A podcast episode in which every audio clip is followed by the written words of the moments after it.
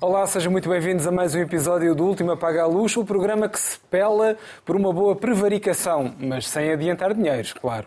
Vamos já avançar para a análise das notícias da semana e para isso tenho comigo os melhores especialistas, o jornalista Joaquim Vieira, o especialista em comunicação Rodrigo Moita de Deus, a escritora Inês Pedrosa e, desta vez via Skype, a historiadora Raquel Varela. Hoje começamos em modo massa crítica, dedicada ao clima.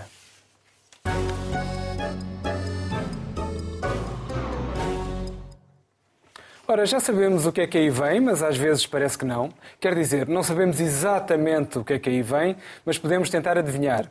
Secas prolongadas, ondas violentas de calor, tempestades incontroláveis e, muito provavelmente, milhões de pessoas em fuga das zonas mais fustigadas pelas alterações climáticas. Mas, enfim, quando o frio aperta e a Rússia arreganha os dentes, lá voltam as centrais de carvão e etc. e não só. Esta semana começou no Egito a COP27, mais uma conferência sobre o clima, à qual têm chegado muitos jatos privados, queimando alegremente o seu combustível. E dela é provável que saia menos que nada, apesar da pressão pública e das evidências, enfim, da estação. Posto isto, perguntamos mais uma conferência para queimar tempo, sim ou não, Inês?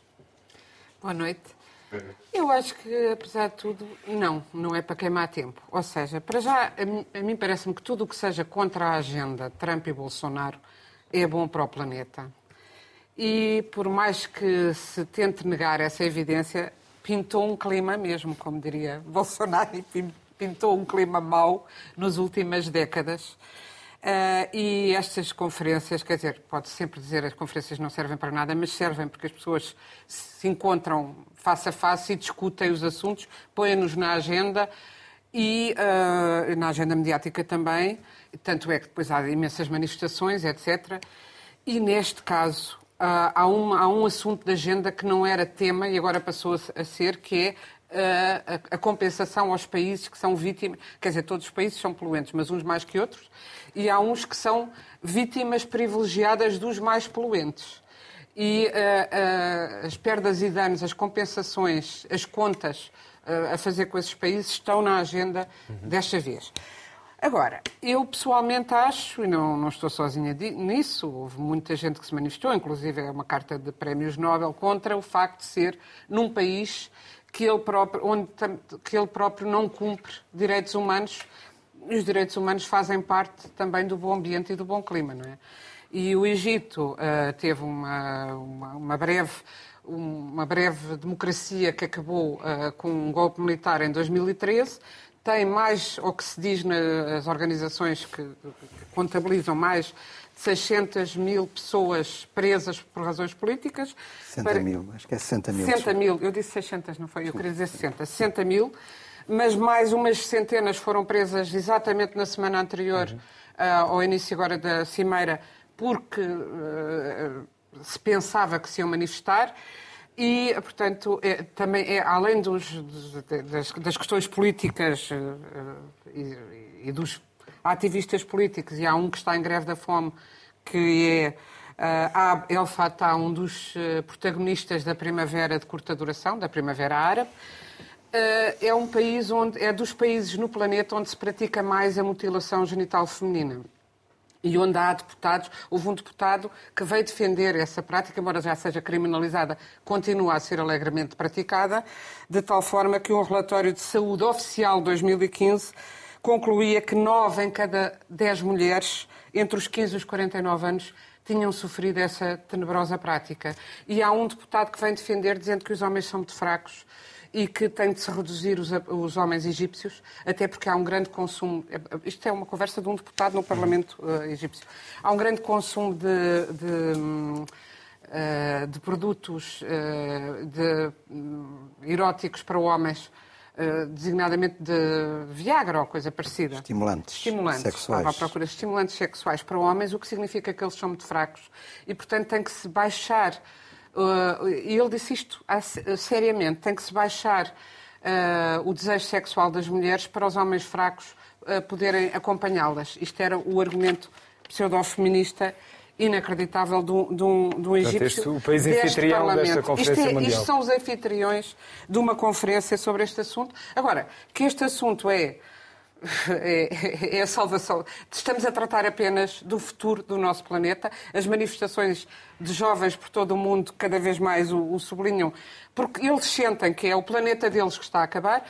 Outra coisa boa é que Lula da Silva, o presidente agora eleito do Brasil, vai estar presente e o Brasil é também muito importante nestas questões e tem sido alvo de um, de um desmatamento e de um, uh, de, um, de, um, assédio, mesmo um assédio climático violento no tempo de Bolsonaro, que aliás não cumpria nenhumas, nenhum dos acordos internacionais e, portanto, uh, penso que é de bom augúrio que, que exista, apesar de, neste uhum. sítio, que exista esta conferência agora. Raquel, a conferência vale a pena, sim ou não? Como é que vês, no caso, aí à distância? Olá a todos. Um, eu lá em casa, evidentemente. Olha, eu queria começar por vos contar algo que nós já debatemos aqui no programa. Eu agora fui ao supermercado, estou em Londres, uh, e quando entrei no supermercado para comprar meia dúzia de coisas, reparei que toda a proteína tem alarmes. Uh, estou numa zona bastante wealthy, bastante de classe média em Londres, e tudo o que era proteína estava com alarmes. E uh, eu não acho que este introito, enfim, que eu vos dou apenas aqui como facto chocante, eu não acho que este introito seja totalmente desvinculado desta questão. Porque nós temos assistido a uma. Quanto a mim, a um catastrofismo climático, a ideia de que o planeta vai acabar, o planeta não vai acabar, uh, que evidentemente revela, quanto a mim, uma crise ecológica, quer dizer, esta ideia de que nós somos 7 mil milhões sempre a crescer, uh, apinhados em cidades, planeta favelas, uh, com uh, mais de metade da humanidade a sequer a viver em condições minimamente aceitáveis e com uma industrialização que não para e quer mais crescimento, mais crescimento, e diz aos trabalhadores para trabalharem 24 horas por dia, com trabalho noturno que dá cabo da saúde deles, mas para depois às 4 da manhã no turno beberem café em copo de papel e não de plástico, é evidente que nós estamos a viver uma crise estrutural em que o problema climático é a ponta do iceberg, mas eu nem sequer acho que seja o principal problema que nós estamos a viver. É uma das eixos da sustentabilidade que eu acho que deve ser vista como sustentabilidade social, que evidentemente inclui a nossa relação com o meio ambiente. Mas aquilo que é feito nestas cimeiras, isto é um autêntico greenwashing, ou seja, uma espécie de lavagem verde daquilo que é o capitalismo que não tem nada de verde. Porque vejam bem, esta semana, a sempre corajosa Oxfam, que é uma ONG, publicou um estudo em que revelou que as emissões dos investimentos feitas pelos homens mais ricos do mundo, 125 bilionários, emitem 393 milhões de toneladas de dióxido de carbono, o que equivale ao mesmo que é emitido durante um ano inteiro pela população da França. Uh, este, uh, colocando este número, uh, quer dizer, o, o, o, relatório explica que a média anual chega aos 3,1 milhões de toneladas por bilionário. ou seja, mais de um milhão de vezes superior há, vou dizer, 2,76 toneladas, que é a média das pessoas situadas nos 90% eh, inferiores da população. Estou a citar um jornal, que é o jornal Mudar de Vida, que fez uma leitura deste relatório. E, portanto, nós, aquilo que estamos a assistir é uma pressão imensa dos Estados e das empresas para haver subsídios verdes, quando o que nós devíamos era diminuir o horário de trabalho, parar grande parte das fábricas onde as pessoas estão a trabalhar à noite, diminuir o trabalho, acabar com o trabalho noturno, a não ser aquele que é essencial, como médicos e outros, é termos cidades pequenas, bons transportes públicos, em vez das pessoas estarem duas, três, quatro horas num transporte. Aliás, o próprio relatório da Oxfam diz os bilionários decidem ir de jato. Mas a maioria dos trabalhadores, quando usa o carro, é porque não tem a alternativa do transporte público. Portanto, eu acho que eu tenho muita simpatia pelas manifestações. Aliás, eu tenho simpatia pelos jovens que se manifestem, quase por qualquer razão eu seria a favor, porque eu já acho ótimo jovens manifestar-se, acho que é, acho que é uma, uma doença ter-se 18 anos e não se manifestar, ou 30, ou 40, ou 50, ou seja o que for. Acho que as pessoas têm que ter espírito de decisão e de contestação. Mas acho que quando eles dizem nós não temos direito à vida, na verdade é um bocadinho como se diz em França. Não é propriamente o fim do mundo que está aí, é, é que o fim do mês chega e as pessoas não têm direito para viver. E a crise climática é parte essencial dessa crise. Bem, Joaquim. Eu acho que não podemos ficar à espera que o capitalismo acabe para resolver o problema da crise climática. E, portanto, temos que ver qual é a nossa ordem de prioridades. Uh... Rodrigo está com a que o capitalismo nunca acabará. Eu, eu, ouvi, eu ouvi, tinha que não, ser a Raquel Varela a trazer, a trazer uma relação de... direta entre bilionários e emissão de gases. Por causa daquilo que a Raquel é acabou de dizer, não é? É espetacular. Não foi a Raquel. E, portanto, não foi eu sei, eu sei, eu sei. Só, só tu é que conseguirias descobrir uma coisa dessas. Não, eu, eu confesso, é um talento. Não, não... É, é um relatório que tem todas as notícias. Nós estamos numa situação.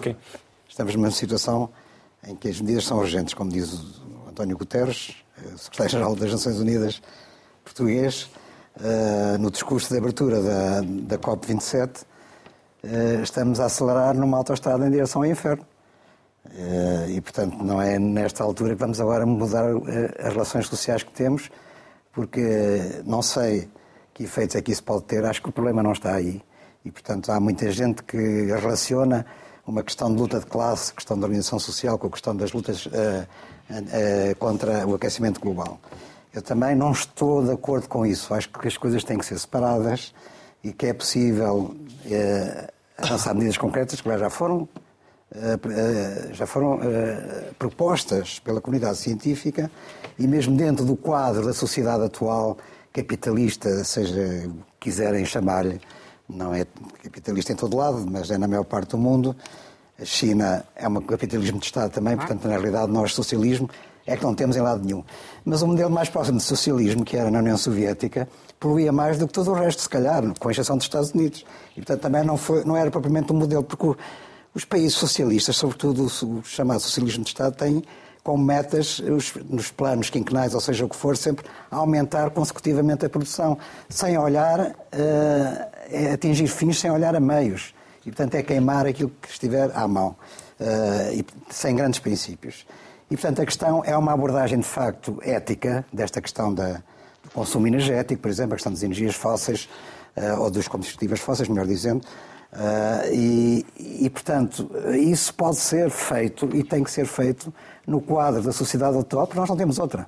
Não há, não há planeta B, como se costuma dizer, nesta questão, mas também não há sociedade B para, para, para mudar e vamos, eh, ok, fazer uma revolução, uma sociedade nova e depois a partir daí vai tudo ser radioso e não há emissões, não há gases de estufa, não há coisa nenhuma. Isso não é assim, nós temos que atalhar. E a verdade é que isso não está a ser feito e por isso é que estas cimeiras, eh, quando chegam ao fim, com declarações de princípios que sabem todas muito bem e tudo o que está no papel. O papel é fácil, o papel suporta tudo o que nós quisermos lá pôr. O problema é depois cumprir os, os objetivos. Em cada cimeira que se faz, uh, apresenta-se uma espécie de balanço dos objetivos anteriores que foram enunciados e nunca são cumpridos, continuam a, ser, a não ser cumpridos. Eu já disse aqui na semana passada que o, o, aquilo que era evitar que se, a temperatura global aumentasse mais que um grau e meio em relação ao, ao existente na, no planeta Terra antes do, da industrialização, e isso não vai ser cumprido. Portanto, esse objetivo falhou. Agora fala-se em 2 graus. Mas 2 graus implica já uh, um, alterações terríveis ao nível da natureza, ao nível das espécies, ao nível das, dos países insulares que poderão desaparecer. Uh, e, portanto, há muitas coisas que, que, terão, uh, que serão consequências concretas e até dramáticas, drásticas, para não falar das tempestades, das inundações, dos incêndios florestais e tudo isso.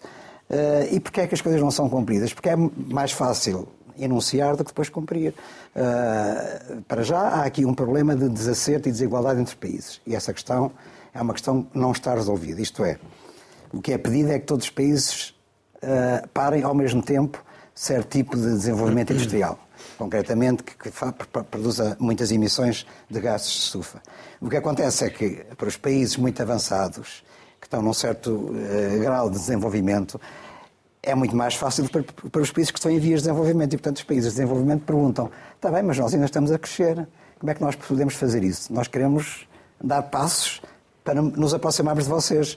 Eh, e, portanto, esta questão de os países desenvolvidos, desenvolvidos pagarem, digamos assim, eh, a penalização que isto vai ter para os outros países, essa questão não está resolvida. É uma espécie de luta de classes entre países no que respeita ao, ao, ao combate, eh, ao, ao, combate climático.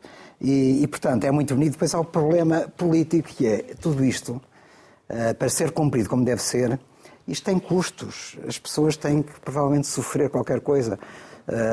É como a questão dos, dos coletes amarelos em França. Porque é que aumentaram as, os impostos sobre os combustíveis? E porque é que terão que aumentar os impostos sobre os combustíveis em, em, todo o lado do mundo, se quisermos de facto levar estes, este combate a sério. Uhum. Porque é para eh, estimular a, diminuição de consumo de combustível. E as pessoas depois voltam-se porque precisam da, precisam da gasolina, do gasóleo para a sua vida cotidiana, para ir para o trabalho até para ir passear, uh, e é, é, um bocado, depois é muito bonito no papel, mas depois na prática os políticos têm medo de executar e de aplicar estas medidas. O mesmo acontece, é, no fundo, podemos fazer um paralelismo com a questão da, da Rússia, das sanções, por causa da, da guerra da Ucrânia. Uh, também uh, isso tem penalização para, para os políticos, o eleitorado, a população fica desconfortável, fica ansiosa, fica uh, começa a sofrer agora com a aproximação do inverno. Há condições que se calhar não vão ser cumpridas e depois aquele nível de conforto não vai ser atingido.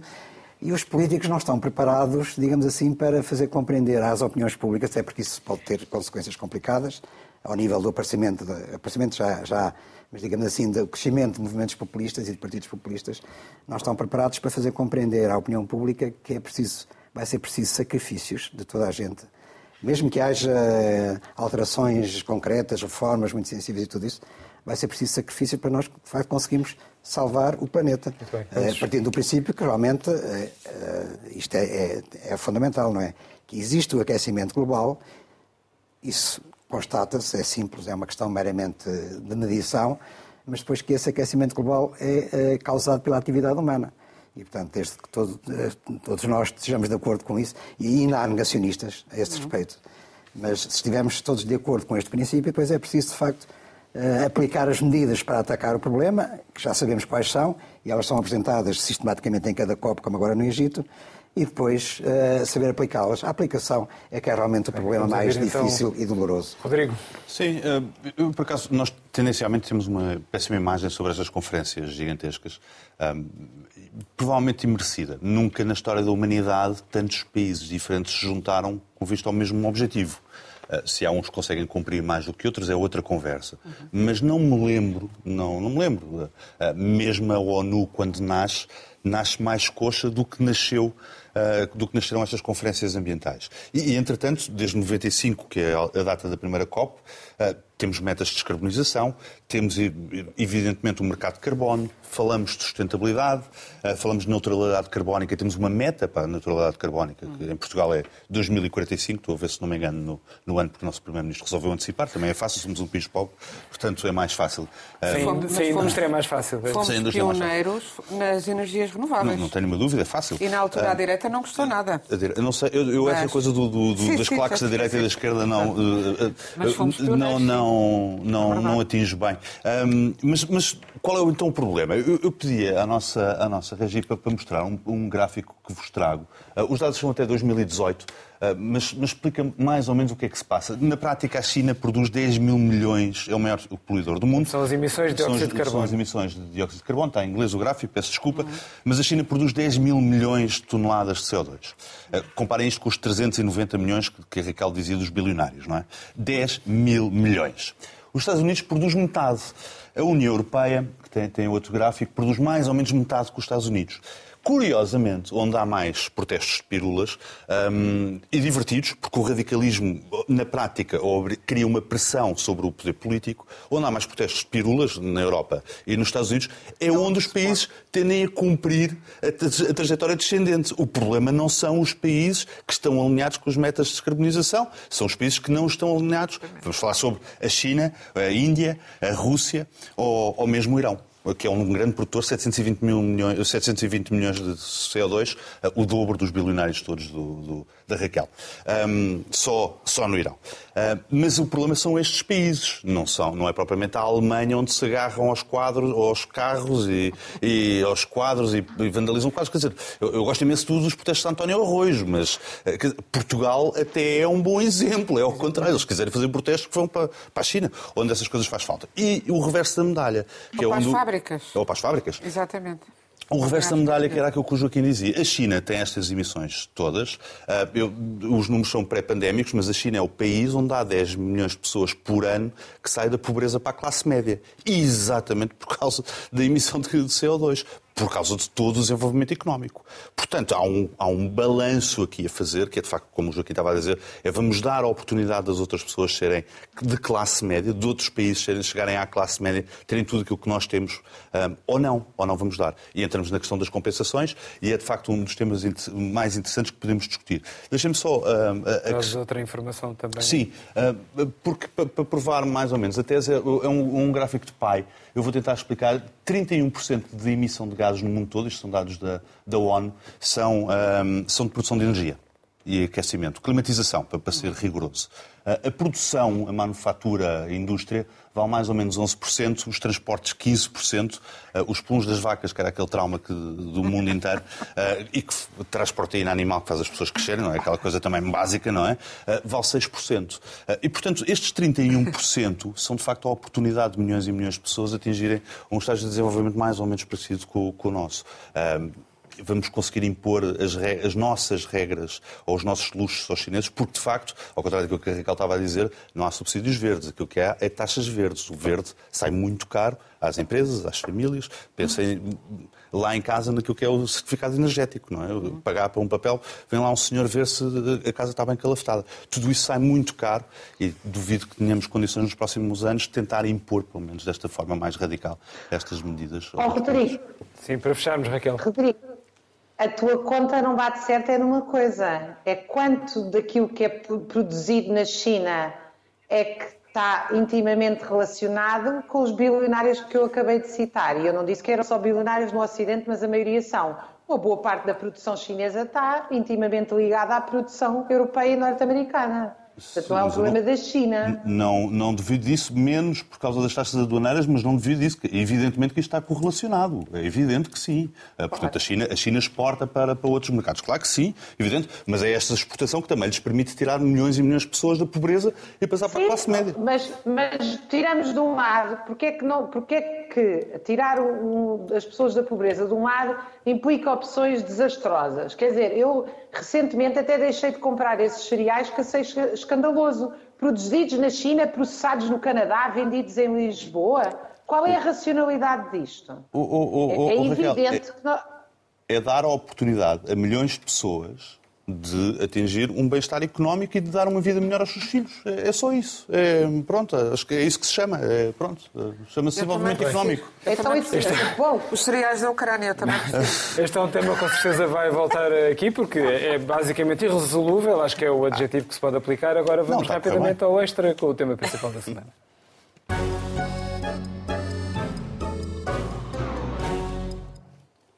Sem que ninguém esperasse, posto de pé mais uma vítima da fome, que ainda por cima ninguém conhece.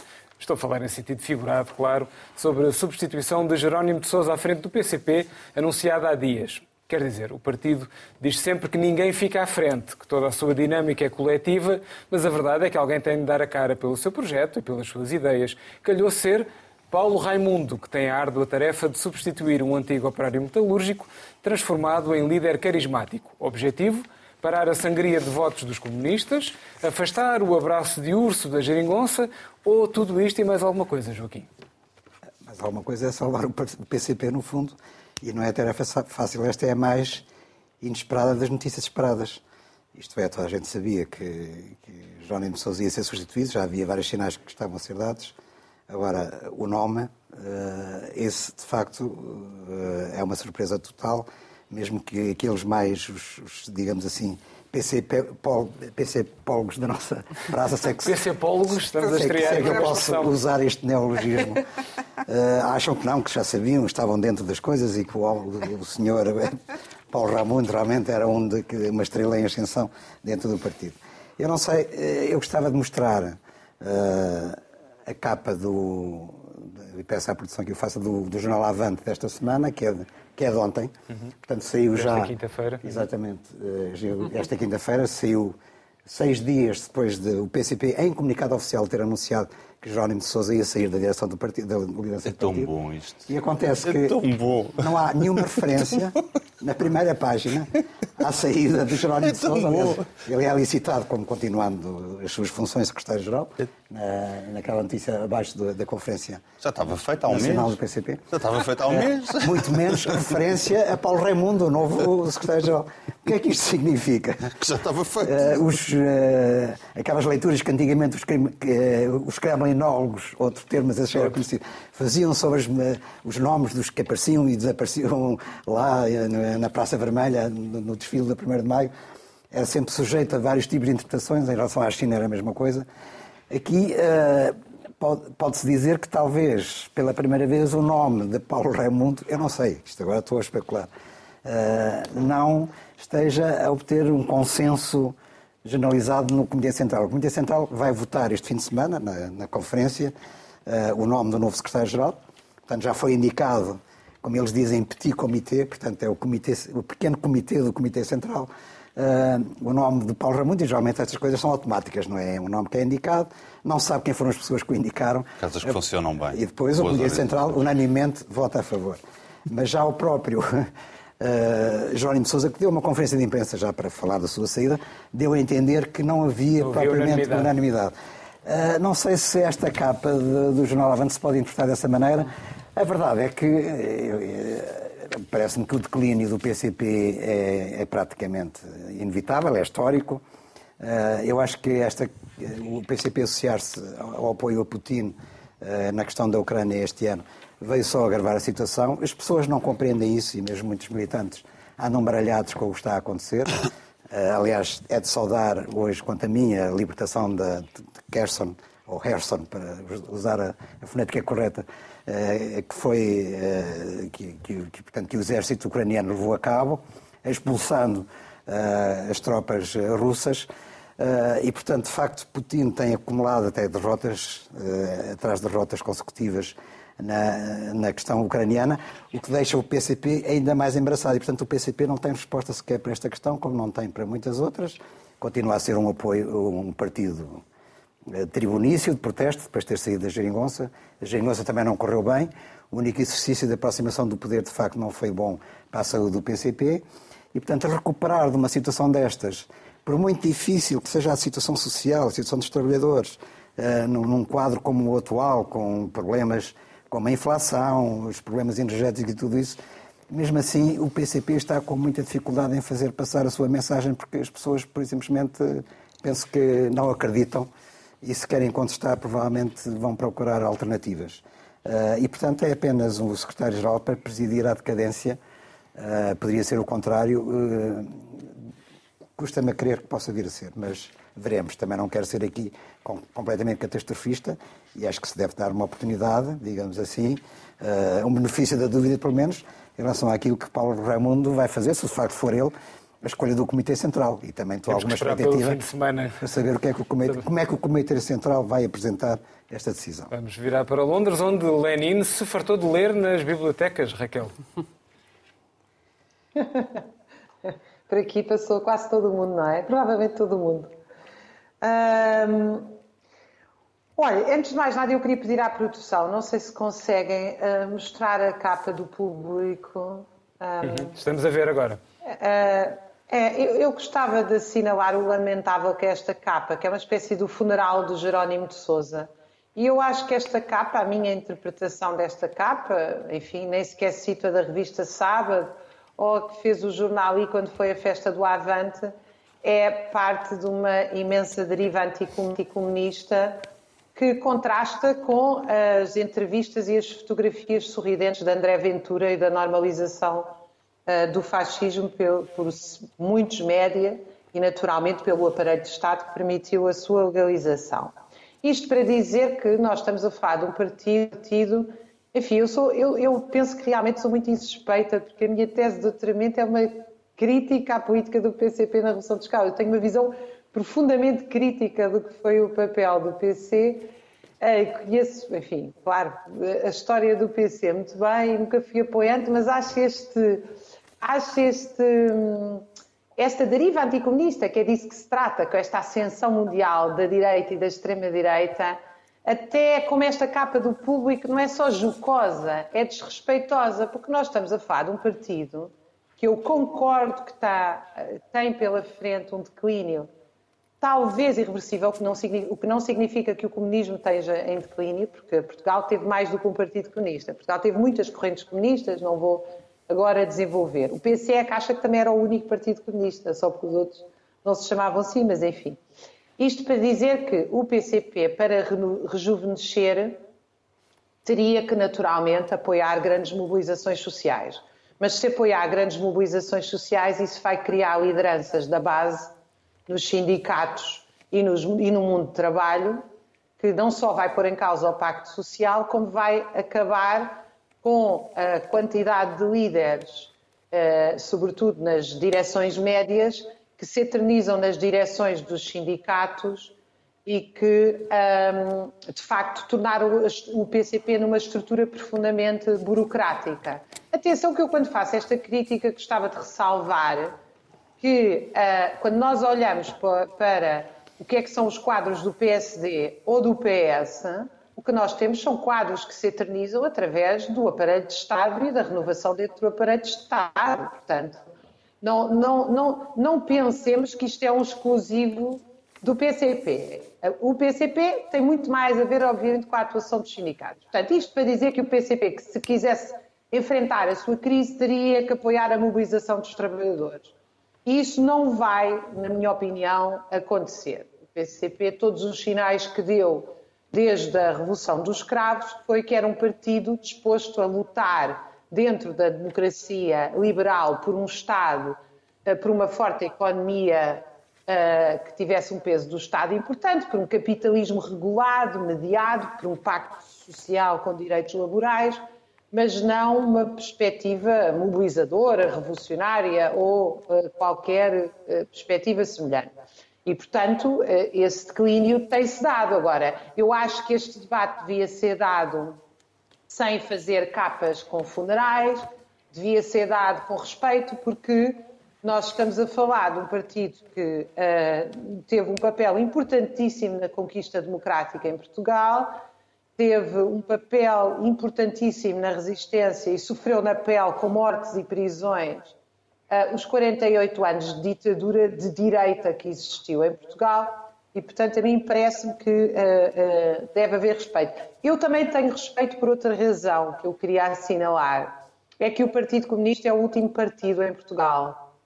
Uh, é um partido com militantes, com células, com estrutura, com jornal, e é muito curioso quando isso é atacado. Quer dizer, quando isso justamente, o que é estranho nos outros partidos é a quantidade de alpinistas sociais que lá andam entre a empresa, o Estado e o partido, sem nenhuma consistência ideológica.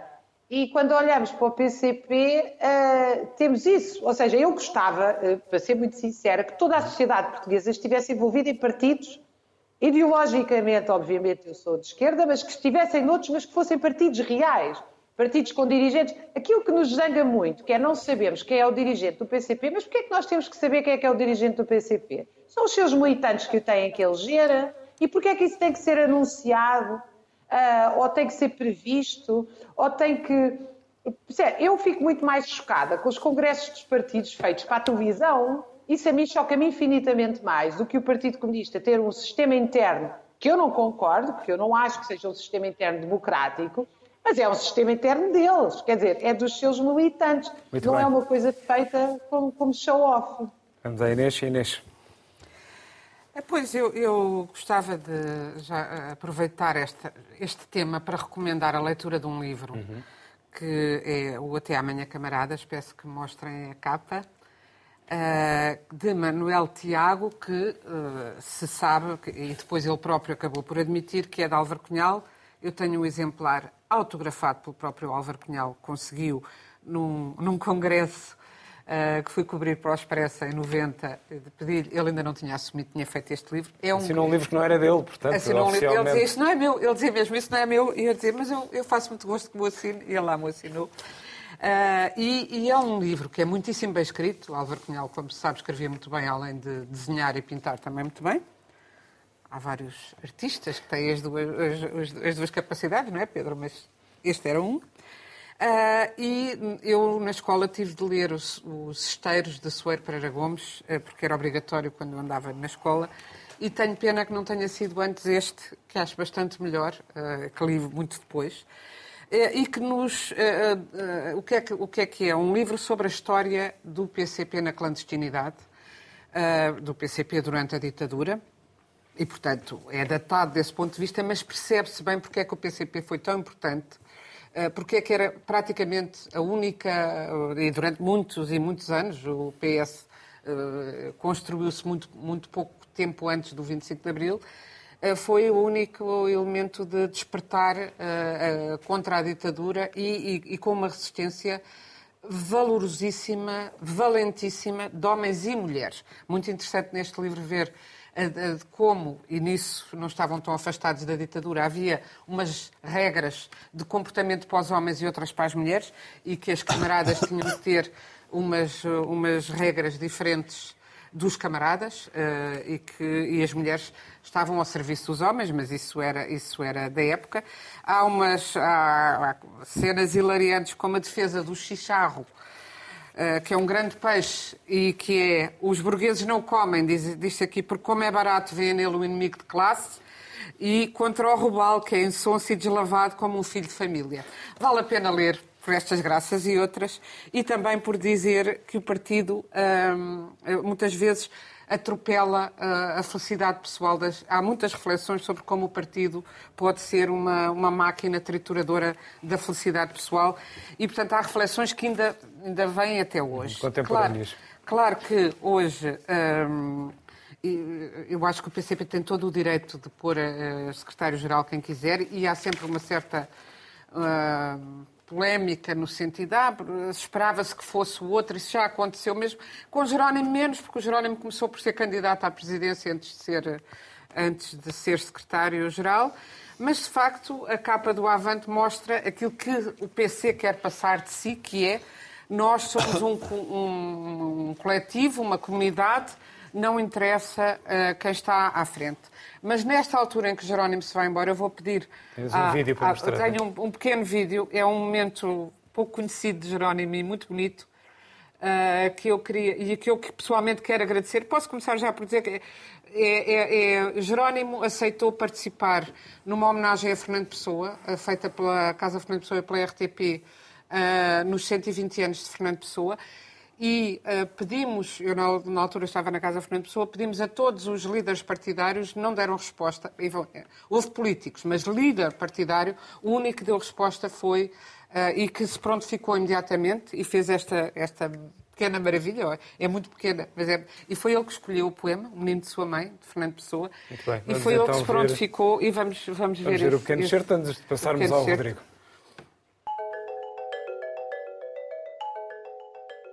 No plaino abandonado que a morna brisa aquece, de balas trespassado, duas de lado a lado, jaz morto e arrefece.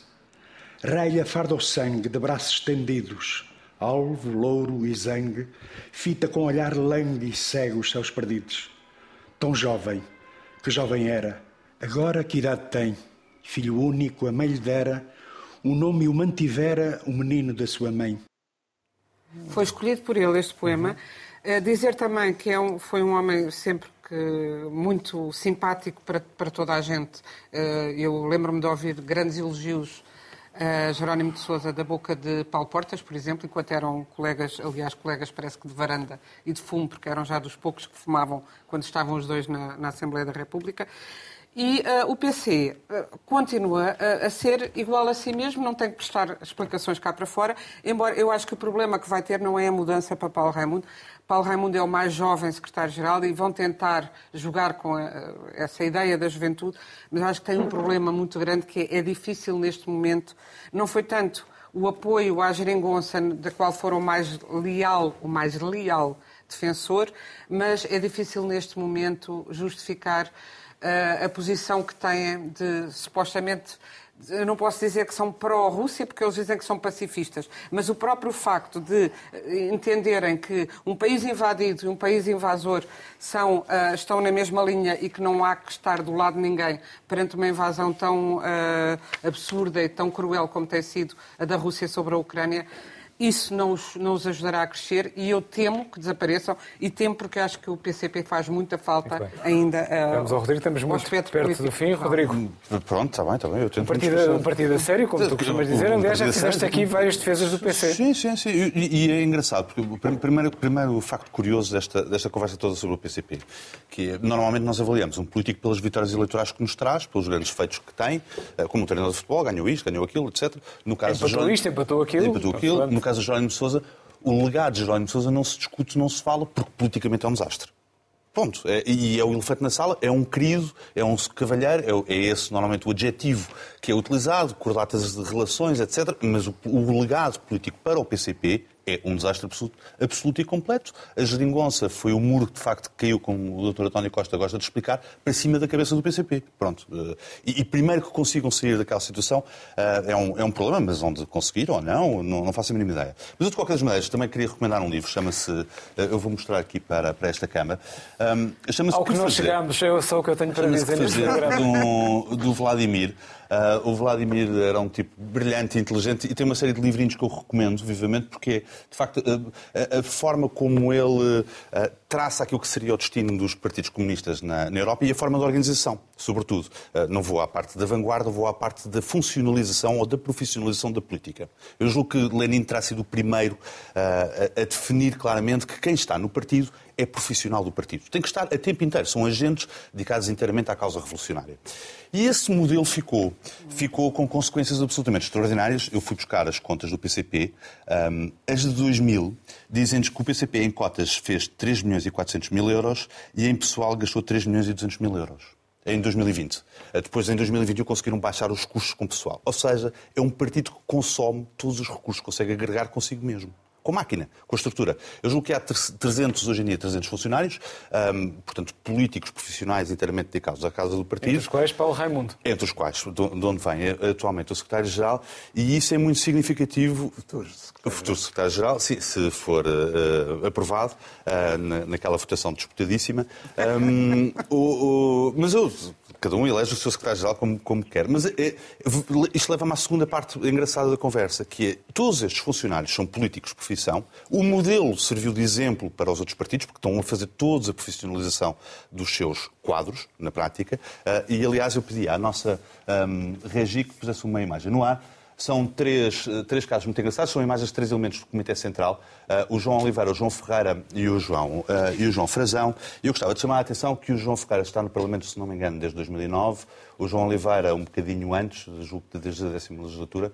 Um, e a coisa engraçada é que tem como profissões, um é advogado, o outro é biólogo, sendo que estão no Parlamento há, há quase uma década, e o outro é intelectual. E o outro, João Frazão, é intelectual, que é uma profissão nova, eh, só no PC é que existe, mas há um problema de semântica com a questão da política. É muito engraçado, nenhum deles é político. Mas eu pedi à nossa regi para pôr uma segunda imagem no ar. Um, a, imagem é o Parlamento da República, o Parlamento da Assembleia da República, deste ano, 2022, e é curiosíssimo porque nós temos uh, advogados, a maioria são professores, são funcionários públicos, claro, evidentemente, depois temos advogados, alguns economistas, nenhum deles se identifica como político. E 80% deles estava lá antes ou tinha outra atividade qualquer remunerada ligada à política. Ou seja, há um problema generalizado com o termo de política e com a profissão de político e percebe-se porquê. E percebe-se porquê. A questão que o país provavelmente deveria estar a discutir era se este caminho da profissionalização da política e da funcionalização da política, porque são funcionários políticos, é de facto o caminho certo, porque cria um afastamento brutal entre aquilo que são os eleitos e os eleitores. Isso é um debate engraçado que fazemos aqui. Um é, é, mesmo. E começou pelo PC. Ou seja, não vou dizer que a culpa é do PC, mas começou, curiosamente, não com o PC, mas com, com, com o Sr. Vladimir. Um, e é, é, espetacular o livro. Aliás, é, é um manual de normas para fazer uma revolução, como não ler. Muito bem, agora, revolucionariamente, vamos a uma velocidade, eu nem sei, nem é telegráfica, nem sei, é, talvez supersónica, daquelas da Guerra das Estrelas, com as gordas da semana.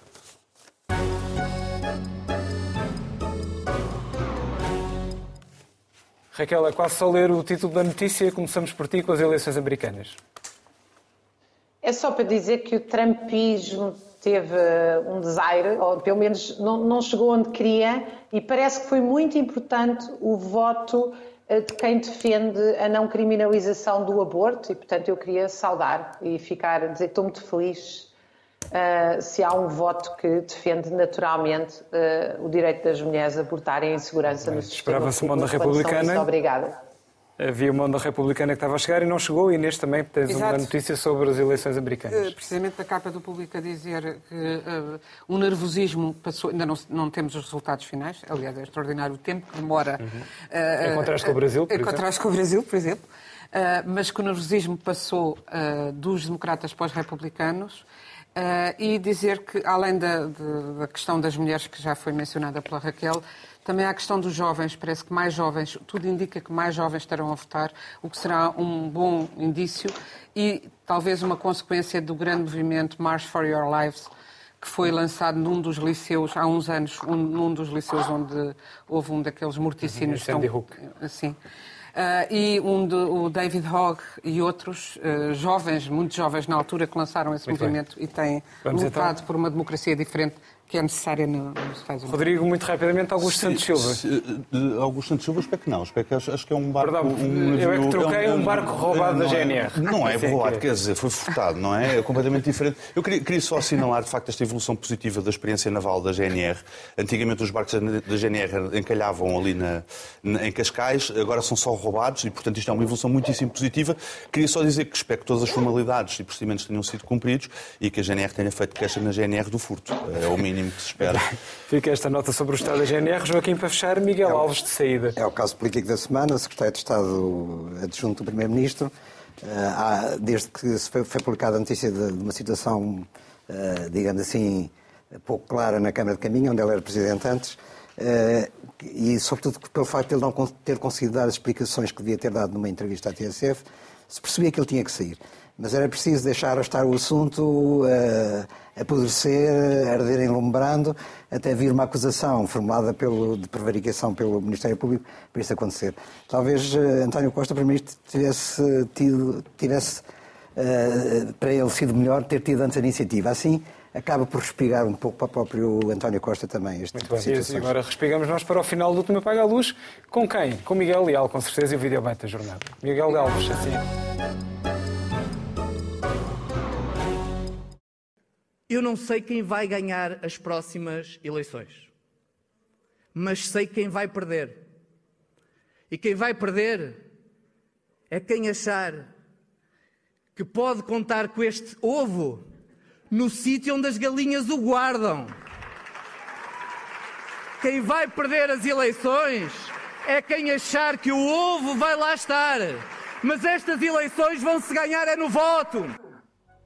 Miguel Alves, agora de saída do governo, tanto talento para as metáforas como para o desempenho de cargos públicos. Despedimos com amizade. Até para a semana.